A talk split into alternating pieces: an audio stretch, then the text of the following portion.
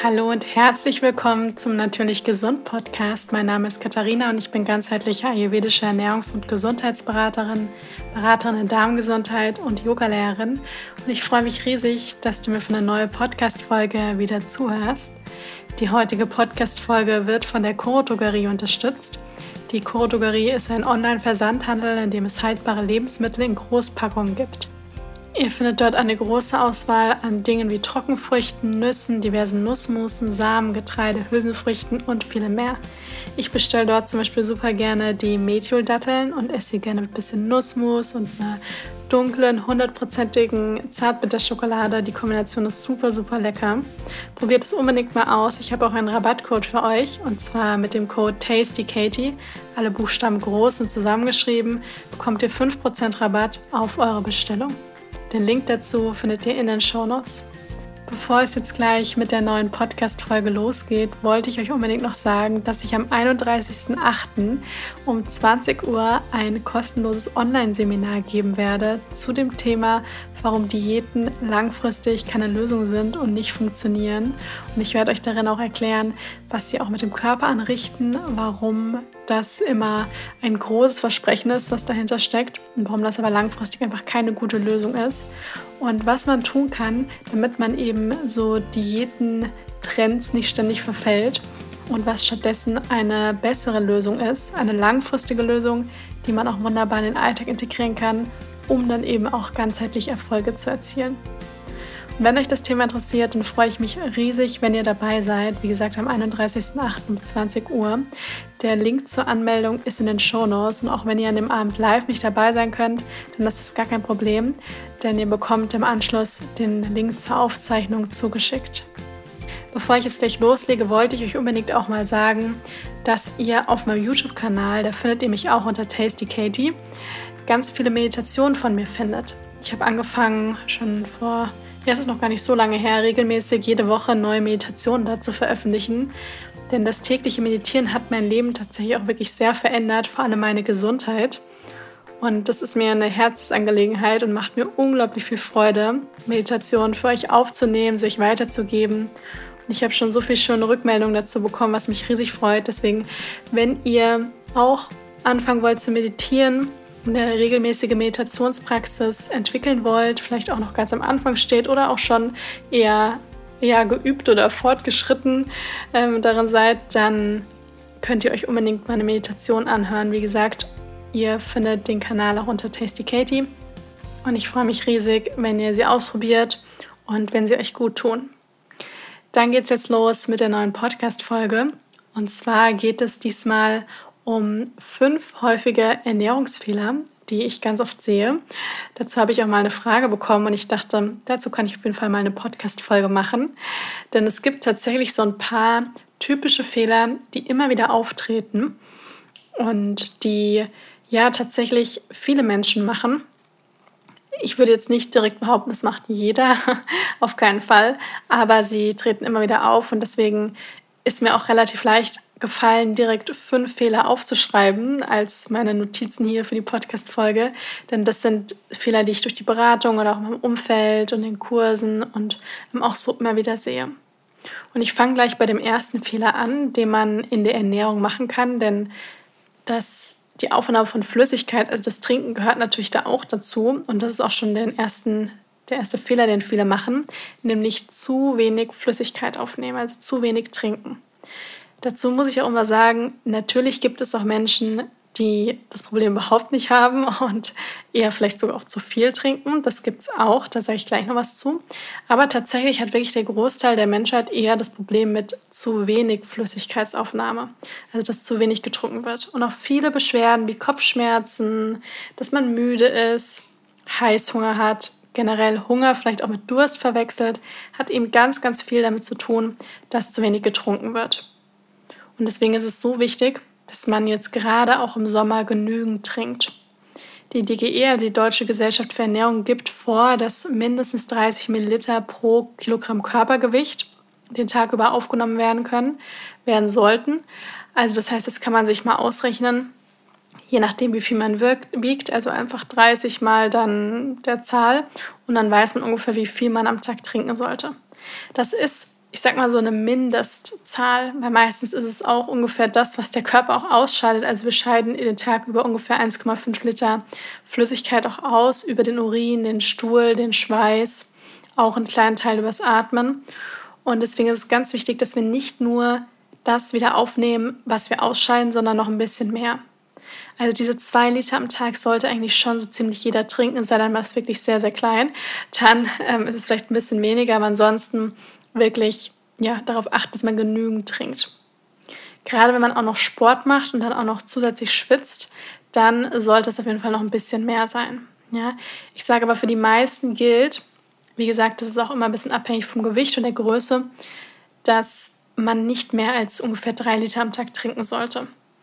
Denn man kann natürlich auch viel zu viel trinken. Das habe ich früher immer, da habe ich gar nicht dran gedacht, bis ich dann irgendwann auch mal erlebt habe, dass der eine oder andere wirklich mir dann Zahlen genannt hat, ähm, wie viel, wenn ich danach gefragt habe, wie viel derjenige trinkt, dass ich mir dachte, okay, also das kann tatsächlich auch ein Problem sein. Denn wenn man zu viel trinkt, dann, also man muss sich das so vorstellen, Wasser ist ein Transport und ein Lösungsmittel im Körper. Und wenn man zu viel trinkt, können natürlich auch Nährstoffe auch ausgeschwemmt werden. Ja, also dann wird einfach zu viel ausgeschieden. Und für die Nieren ist es natürlich irgendwann auch nicht gut, wenn man so viel trinkt. Also auch hier, wie gesagt, man kann von allem zu viel zu sich nehmen und auch zu viel trinken. Das gilt auch bei Wasser. Wenn man erstmal sagt, Wasser ist doch gesund, ganz klar, ja, aber man kann natürlich auch davon zu viel zu sich nehmen. Aber für die meisten gilt, wie gesagt, darauf achten, dass man genügend trinkt. Und ich empfehle immer, nicht während den Mahlzeiten zu trinken, sondern zwischen den Mahlzeiten, damit die Magensäure nicht zu sehr verdünnt wird und stark genug bleibt. Und dass man dann eher zwischen den Mahlzeiten am Morgen, direkt nach dem Aufstehen, dass man da wirklich den Körper mit genügend Flüssigkeit versorgt. Und wenn man da ein Problem mit hat, dann lohnt es sich wirklich überall mit eine Wasserflasche immer mitzunehmen, immer eine Handtasche zu haben oder im Auto zu haben. Ähm, wenn man im, vielleicht auch im Homeoffice ist oder wenn man den ganzen Tag zu Hause ist, dass man weiß, man ist vielleicht an verschiedenen Stellen im Haus oder in der Wohnung, dann stellt man sich über ein Glas Wasser hin, dass man sich kleine Notizzettel irgendwo hinpackt, bis man sich da richtig dran gewöhnt. Denn irgendwann merkt man sich das und irgendwann hat man dann auch vielleicht mehr Durst und dann spürt man automatisch, wenn man auch was trinken sollte und gewöhnt sich daran, genügend zu trinken. Aber am Anfang muss man das sich so ein bisschen antrainieren. Aber auch das kann man sich antrainieren. Und oft ist es eben auch so, dass Hunger mit Durst verwechselt wird. Also das kann man sich auch mal fragen, wenn dann der Heißhunger kommt oder man Hunger hat und vielleicht vorher erst was gegessen hat, dass man sich mal fragt, hm, wie viel habe ich denn am Tag so getrunken? Und wenn das zu wenig ist, dann kann das eben schon sein, dass vielleicht da gerade eher der Durst vorliegt dann lohnt es sich erstmal ein großes Glas Wasser zu trinken und danach zu gucken, ob man immer noch Hunger hat. Also das ist so der erste Punkt. Der zweite Fehler ist eine, ich sage jetzt mal eine zu einseitige Ernährung beziehungsweise den Fokus nur auf einen Makronährstoff richten. Also wir haben ja ähm, drei Makronährstoffe, also Kohlenhydrate, Proteine und Fette oder Eiweiß.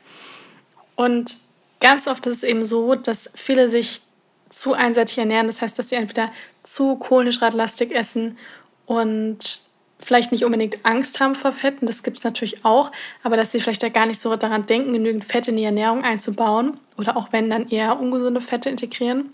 Oder dass gerade in der Fitnessindustrie ist es ganz oft so, dass Leute einfach wie verrückt danach äh, nach den Proteinen schauen und immer nur auf die Proteine Fokus legen und überhaupt nicht gucken, dass sie genügend Kohlenhydrate und Fette in der Ernährung haben. Ja, also da ist es wichtig, dass wir hier wirklich so eine Ausgewogenheit hinbekommen und dass wir keinen Makronährstoff vernachlässigen. Also dass wir hier, ähm, wenn wir uns auch so eine Mahlzeit angucken, dass wir von allem eben auch was dabei haben. Und dann wird man auch merken, dass man, dass auch der Körper dann auch ausgeglichener wird und dass der Körper natürlich automatisch auch mehr mit allem irgendwie versorgt wird, was er braucht. Und hier auch nicht so schnell dann äh, Mängel oder Heißhunger eben auch entsteht. Also darauf achten, dass man sowohl Kohlenhydrate als auch Proteine als auch Fette eben integriert. Und ich sage auch immer, wenn man in die Natur schaut, dann haben wir ja auch von allen drei Dingen Lebensmittel, die wir dort finden. Und da lohnt es sich deswegen auch, sich da ein Beispiel zu nehmen und deswegen auch alles zu integrieren. Und weder mit den Proteinen noch mit den Fetten noch mit den Kohlenhydraten sollte man zu extrem sein. Ja, also diese typischen, ich sag mal so Hypes, die manchmal entstehen, das sind halt auch wirklich nur Hypes und da steckt oft nicht viel dahinter. Und je mehr man sich dann auch Dinge oft verbietet, desto mehr hat man dann auch Lust drauf.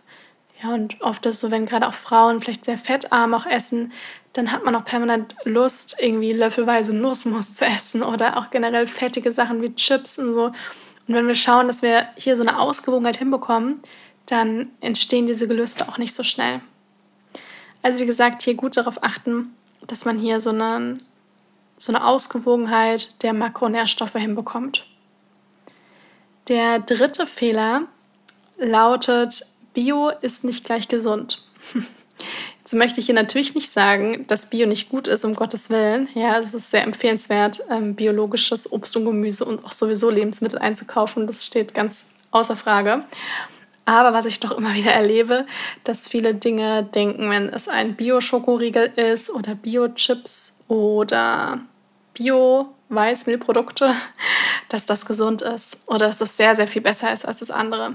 Vielleicht ist es ein Ticken besser, aber es, ist, es macht deswegen trotzdem daraus, da entsteht kein gesundes Lebensmittel gleich draußen, nur weil Bio vorne drauf steht. Das ist ganz wichtig.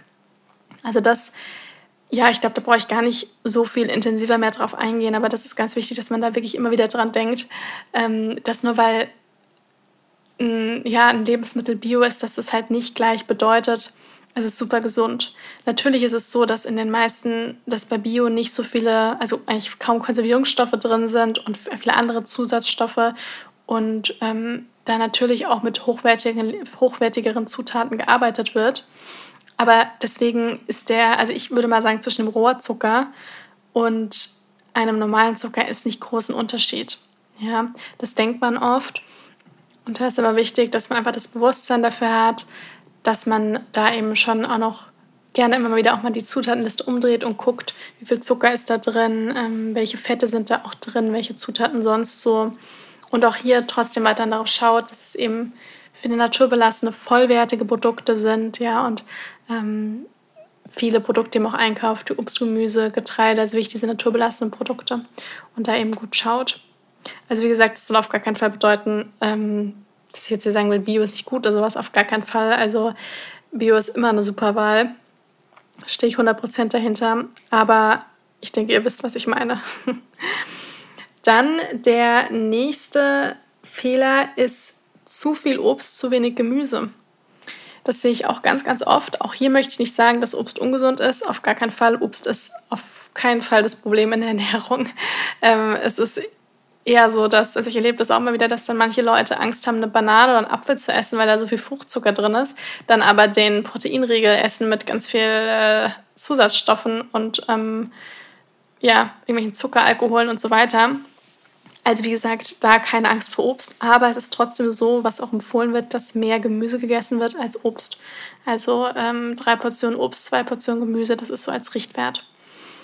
Und Obst ist halt natürlich, das, enthält, Obst enthält Fruchtzucker. Ja, das ist natürlich, Obst ist ein sehr viel, sehr viel wertvolleres Lebensmittel als jetzt der isolierte Fruchtzucker an sich oder der isolierte Zucker an sich. Denn das kommt ja mit den ganzen Ballaststoffen, den Nährstoffen. Also das ist auf jeden Fall super und sollte in der gesunden Ernährung auch auf keinen Fall fehlen. Aber es ist eben auch Fruchtzucker enthalten. Das heißt, wir sollten es damit nicht übertreiben. Das heißt, der Fokus sollte hier eher auf dem Gemüse sein. Ja, also mehr Gemüse als Obst essen. Und viele trinken halt manchmal auch diese krassen Fruchtsmoothies. Wie gesagt, das ist auch grundsätzlich kein Problem, aber wenn man es damit eben übertreibt und in so ein Smoothie drei Bananen und einen Apfel und drei Aprikosen und drei Datteln und so weiter reintut, dann hat man am Ende einfach super viel Fruchtzucker. Das würde man ja so überhaupt gar nicht auf einmal essen. Und das heißt, das ist dann schon auch relativ viel Zucker. Und da kommt das Gemüse dann oft auch einfach zu kurz. Das heißt, hier gut darauf achten, dass der Fokus am Tag, wenn man die Ernährung so anguckt, dass es mehr Gemüse ist als Obst. Genau. Und auch gucken bei Obstsäften, das sehe ich nämlich auch oft, dass neben, wenn viele sagen, ja, ich habe jetzt meine Ernährung auf gesund umgestellt und trinke dann immer ganz viele Fruchtsäfte und Fruchtsmoothies. Das ist auch erstmal alles schön und gut, aber das ist halt dann doch eine Menge an Zucker. Das heißt, hier gucken, dass wenn man sich zum Beispiel auch selber mal einen Saft presst, dass das mehr Gemüseanteil ist als Obst denn da fehlen ja dann mal Obst auch die Ballaststoffe und das ist praktisch eigentlich hauptsächlich der Zucker. Und dass man hier auch bei den Smoothies guckt, wenn man sich welche macht, dass man da auch mal einen gewissen Gemüseanteil eben auch dabei hat. So viel dazu. Dann der letzte Fehler, den ich immer wieder sehe, ist nicht auf die eigenen Bedürfnisse achten. Das ist, glaube ich, so, was man ja, was man einfach immer wieder sieht und wo ich mir immer wieder denke, nur weil das eine für den einen gut ist, heißt es noch lange nicht, dass es für einen selber vielleicht auch gut ist. Denn wir alle, ich sag mal, es gibt schon so eine, ich sag mal, so eine menschenartgerechte Ernährung, die, ähm, die wir alle irgendwo auch verfolgen sollten. Aber doch ist auch irgendwo jeder Mensch ein bisschen anders. Und es gibt viele Lebensmittel, die dem einen super gut bekommen und der andere bekommt Bauchschmerzen davon. Und deswegen ist es hier so wichtig, auch zu schauen, in welcher Lebensphase befinde ich mich gerade. Ja, wenn ein Mensch, der, eine Frau in der Schwangerschaft braucht oft ganz andere Dinge als jemand, ähm, als eine ältere Person zum Beispiel. Ja, oder irgendein, jemand, der vielleicht gerade in der Pubertät im Wachstum auch ist, der hat vielleicht einen ganz anderen Appetit als jemand, der den ganzen Tag im Büro sitzt. Ja, und je nachdem, in was für einer, was für einer emotionalen Phase man vielleicht auch gerade ist, da ist es einfach so, dass jeder Mensch einfach was anderes braucht. Auch je nachdem, wie gesund oder krank man ist, was für eine Krankheit man hat, ja, mit welchen Mängeln oder welchen Vor- und Nachteilen man auf die Welt gekommen ist. Das hat einfach alles Auswirkungen und deswegen ist es so wichtig, dass man sich auch als individuelle Person auch wirklich schätzt. Ja, dass es kein Mangel per se ist, sondern dass wir diese Individualität auch wirklich anerkennen und dass wir verstehen, dass es auch in Ordnung ist, dass wir andere Dinge oft brauchen und wir uns auch da nicht mit anderen Personen vergleichen müssen.